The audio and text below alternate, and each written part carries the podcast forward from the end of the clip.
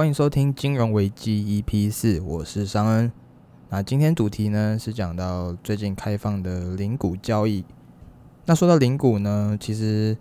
嗯，其实就是台股会跟上美股的交易模式嘛，因为大大家都知道美股都是以零股一股一股来交易的，只有台湾是一张一张，那一张一张就是指一千股，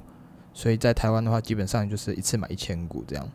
那开放零股之后，你可以变成一次买一股，一次买五十股，一次买一百股。那这对小资主呢是很大的福音哦，因为有些人不是钱特别多这样。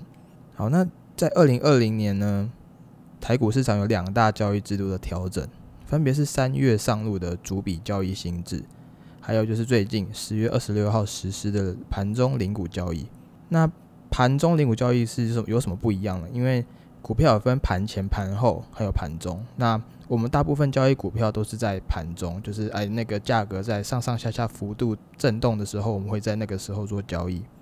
那在之前的零股都只能在盘前，就是哎开市前或者是是收市后，在那个时候才能做交易。但是那个时候通常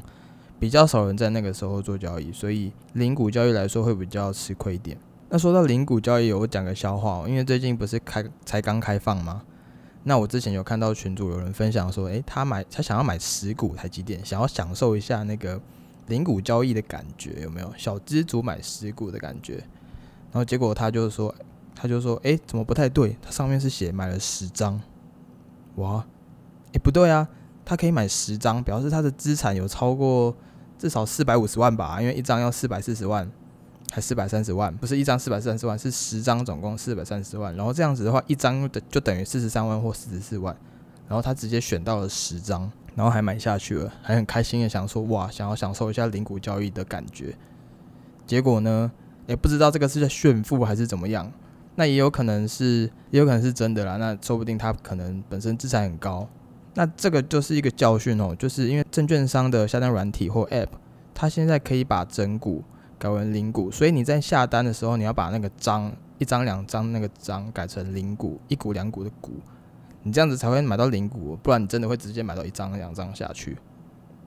那我觉得那个应该是炫富居多啦，直接买个十张台积电是怎么样？好，那零股交易一出来呢，其实嗯，真的对学生啊，或者是刚出社会的人，想要学习股票啊，想要开始接触股票是非常好的，因为你像学生大学生好了。大学生根本就没有在工作嘛，也没有什么正职，根本就不会有什么钱。那刚出社会的状态其实也是差不多，甚至有些人一出来就是要还学贷，所以赚到薪水有一小部分就要还学贷。那如果是自己在外面租房子的话，哇，那可能百分之四十或百分之五十都是还学贷跟房租。那这个时候你要存钱买到一张股票是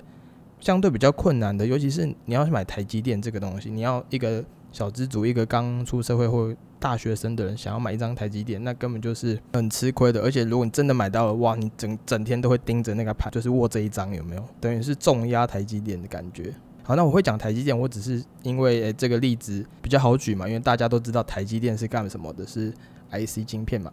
所以如果在刚开始很难存钱呢，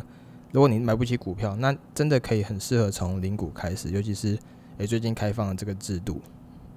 而且这个是小资族很好的机会，可以去增加经验值哦。因为一般来说买一个股票，至少通常都要呃两万到十万之间嘛，就是比较没有那么贵的。那比较热门的龙头股可能就要二十万、三十万。那大家会讲说，诶，那一定台积电一定会超多人买，对吧？其实没有哦。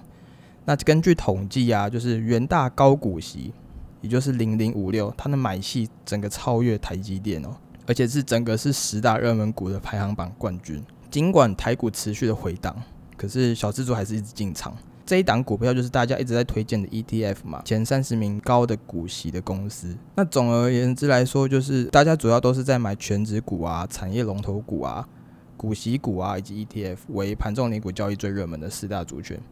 那其实这四个也是最稳健的，尤其是 ETF 对小资族也是很适合的东西，因为它标的都帮你挑好了，然后。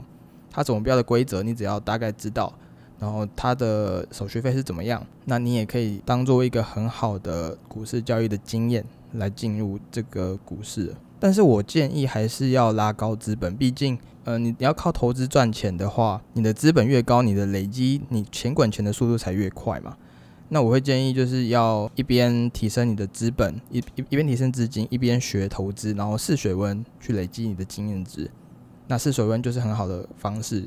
因为如果你真的没有亲自下去尝试，你只是读书，只是看影片，你只是看别人分享的知识，你自己没有实际去做的话，你真的是很难亲自感受到那一个感觉。因为投资呢，最主要就是，尤其是你的情绪的控制，还有你能不能 follow 你那个纪律。因为大家都知道技术分析，大家都知道什么是贵，什么是便宜。但是那一个当股票下杀的时候，或者是股票大涨的时候，诶，你的情绪会不会被跟着，会不会被牵着走，还是你会跟着大家恐慌？我觉得这个是很好一个练习交易的方式。总而言之呢，就是还是要拉高资本，因为你就算你有，就算你的投资超强超猛好了，你一年可以回馈两百趴，你投资一百块可以赚两百块。好，那。如果另一个人只是只能赚个百分之五好了，那他有一百万可以投资，他一年百分之五就是五万块，那你只有两万块可以投资。好，那你超强，你花超多时间，你做功课，那你一年投资百分之两百，好，那你也只是赚十万，赚到四万块嘛。总总而言之，还是要累积那个资本，去增加你那个滚雪球的速度，也就是钱滚钱的速度，一边增加资金，一边提高你在股票市场的投资报酬率，而不要只单压一边哦。尤其是刚出社会，还是以工作为主，不要哦直接辞职，然后全职做投资，千万不要哈。因为投资市场呢，就是比效率。那你本金低的话，你效率就是会低嘛。像刚刚说到的，你本金没有那么高，人家本金高，可能他赚的效，他赚的百分比没有你高，可是他本金一高，他赚的那个金额就会拉高，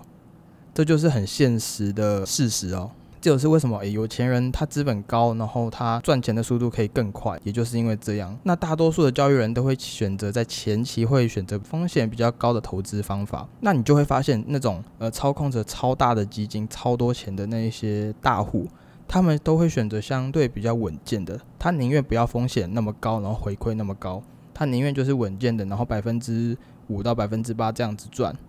因为它资金够大，所以它的回馈的本金也是，就算就是比可能只有几百万的人赚的还要快，这就是资本大小的差别哦。那我个人是觉得开放零股交易是对是资本市场是非常好的，可以促进整个资本的流动嘛。那这里也建议，诶，大家可以开始尝试定期定额的零股交易，就算你的本金没有到那么高，那把钱投在 ETF 上也是很不错的选择。那最近不知道最近有没有人开始玩 LOL 的 mobile 版本？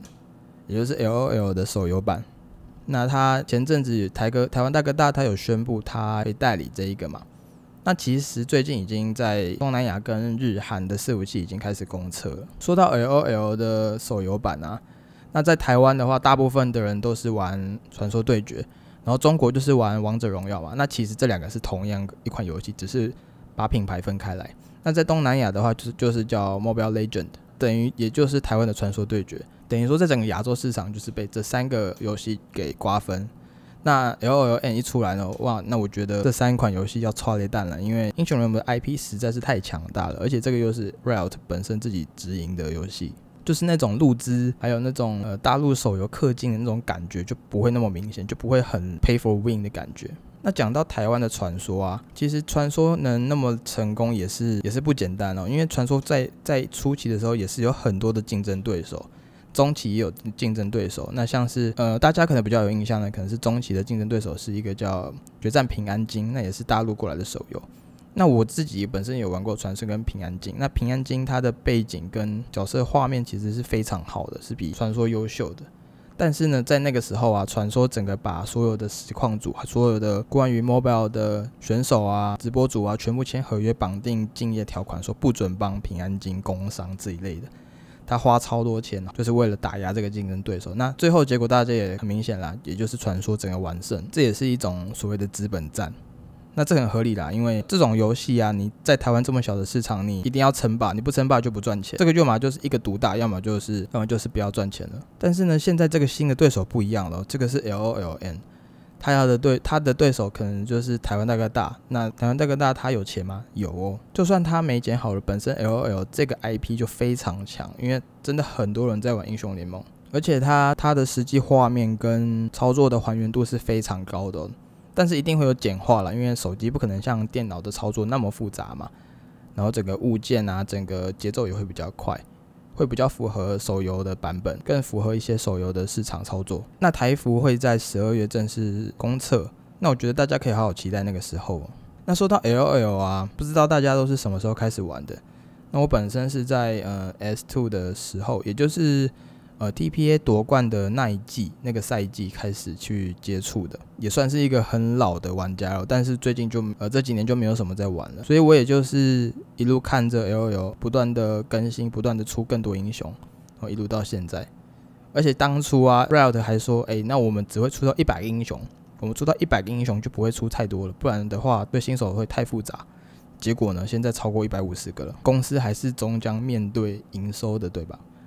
因为没有新英雄就没有新鲜感嘛。那说到 L O L 呢，因为我本身之前曾经在电竞战队当过战队经理，那我也有接触英雄联盟的选手。那大家不要想说哇，当电竞选选手很爽，他可以打电动又可以赚钱。他只要专心打电动就好了，甚至收月收入还比一般上班族高。哦可能很强的人，顶尖的选手，可能月收入二十几万、三十几万都有的哦。但是呢，我真的进入电竞产业之后，我发现选手真的不是人当的，因为他的训练的强度啊，不是你能想象的那种强度。就好像说，呃，体育选手。好，你一天训练个几个小时，但因为你的体力有限嘛，你再再练的话，你根本就练不出什么东西，因为你已经没力气了。但是电竞选手不一样哦，他是精神力，他也不是靠你的体力，他是靠你的呃大脑的精神力。所以像是韩国、中国跟北美的电竞选手，他们一天通常都练习百呃四四个小时以上，等于说你吃饭、睡觉，然后就是练习。那当然啦，练习不是说十四个小时都在打电动，因为选手会团练嘛，他们会约团，有一大部分的时间是用来检讨他们团练的失误。啊，或怎么样去更好啊？讨论战术啊这一块，然后大部分其实都是呃超时加班的。如果你硬要用劳基法，硬要用工作来说的话，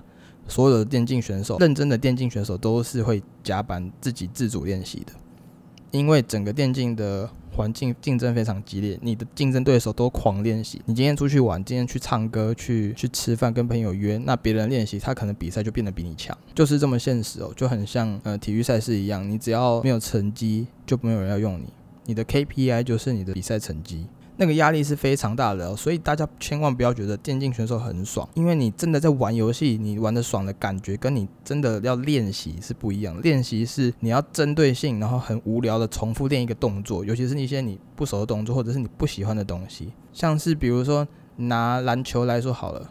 好，你跟人家玩三六三打球，打篮球很爽，可是你真的是职业篮球员的话，你真的是要刻意练习的。比如说你就是要站在一个角度，你要投一百颗球，然后增加你的命中率。就只能一直投，一直投，一直投，而不是说哦，每次练习都是像你在打斗牛一样那么爽，那么好玩。没有，电竞选手也是一样，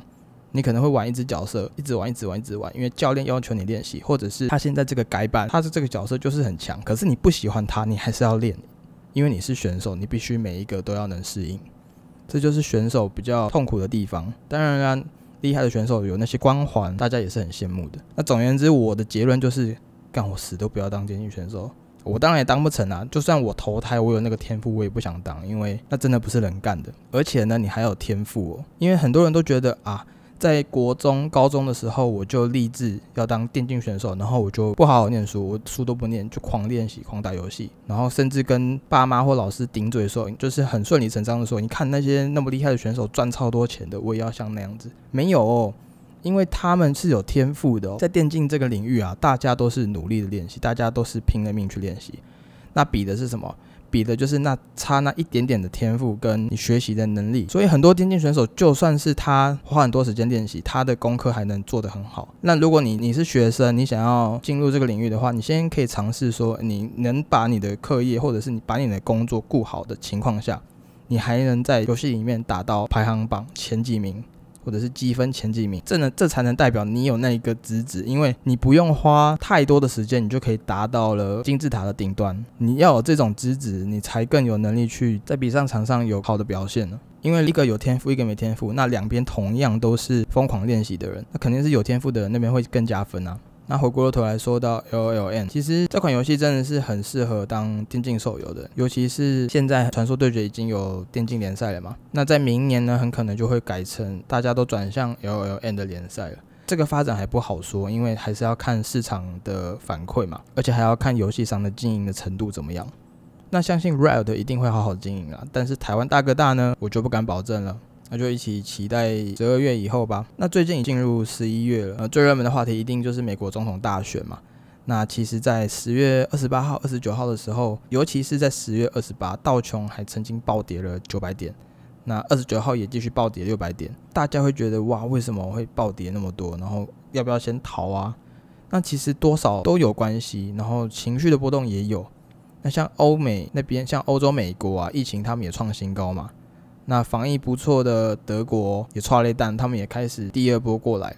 所以那时候就很多人就是情绪就觉得啊，现在疫情又开始了，感觉很多产业都要崩溃的感觉。所以那个时候整个股票就大跌，已经大跌到很可能会到熔断的地步哦。那这几天有稍微上下震动，其实目前呢还是不断的靠刺激政策来振兴那个经济，可是光靠那些刺激政策还是没有办法恢复疫情造成的损失哦。所以大家就是很痛苦，就是整个情绪崩溃，让股价大跌。那我觉得有这些情绪的波动是很正常的。那你看你要当哪种人？你要当的就是嗯老神在在的人，就是很开心的接下那些变得很便宜的股票呢，还是要当做那些跟风啊、跟着恐慌的人赶快卖出股票的人，然后被扫出场？在这个时候就可以看出一个人对于情绪的管控，在尤其是在股票市场里面那大选前呢，股市会上上下下，当然是很正常啊。你可以比对二零一六年那个时候。后的 S M P 五百，因为 Podcast 没有办法给你们看那个图嘛，那大家可以自己去搜寻一下 S M P 五百在二零一六年希拉蕊跟川普竞选的那个时候，那那个时候也是大家崩溃嘛，因为川普当选，整个股票大跌。然后大家还觉得川普会很轻松，殊不知现在川普是反中大使，有没有？那现在也是同样的，那大家都觉得啊，可能拜登会上，拜登一上，那些节税的那些税改的制度会改回来啊，那七月又要企业又要加税啊，然后大家开始担心来担心去。但是反观来说呢，在那个时候虽然暴跌，但最后都还是涨回来，那个股票的指数是永远在持续往上涨的，因为人类的产值会不断增加的。个人是觉得不需要太过慌张而去卖出你的股票，尤其。是价值投资者或长期投资者，千万要保持着长期的眼光去看待你现在持有的标的。好了，那今天这一集就先到这边啦，我要去打 L L N 了，拜拜拜拜。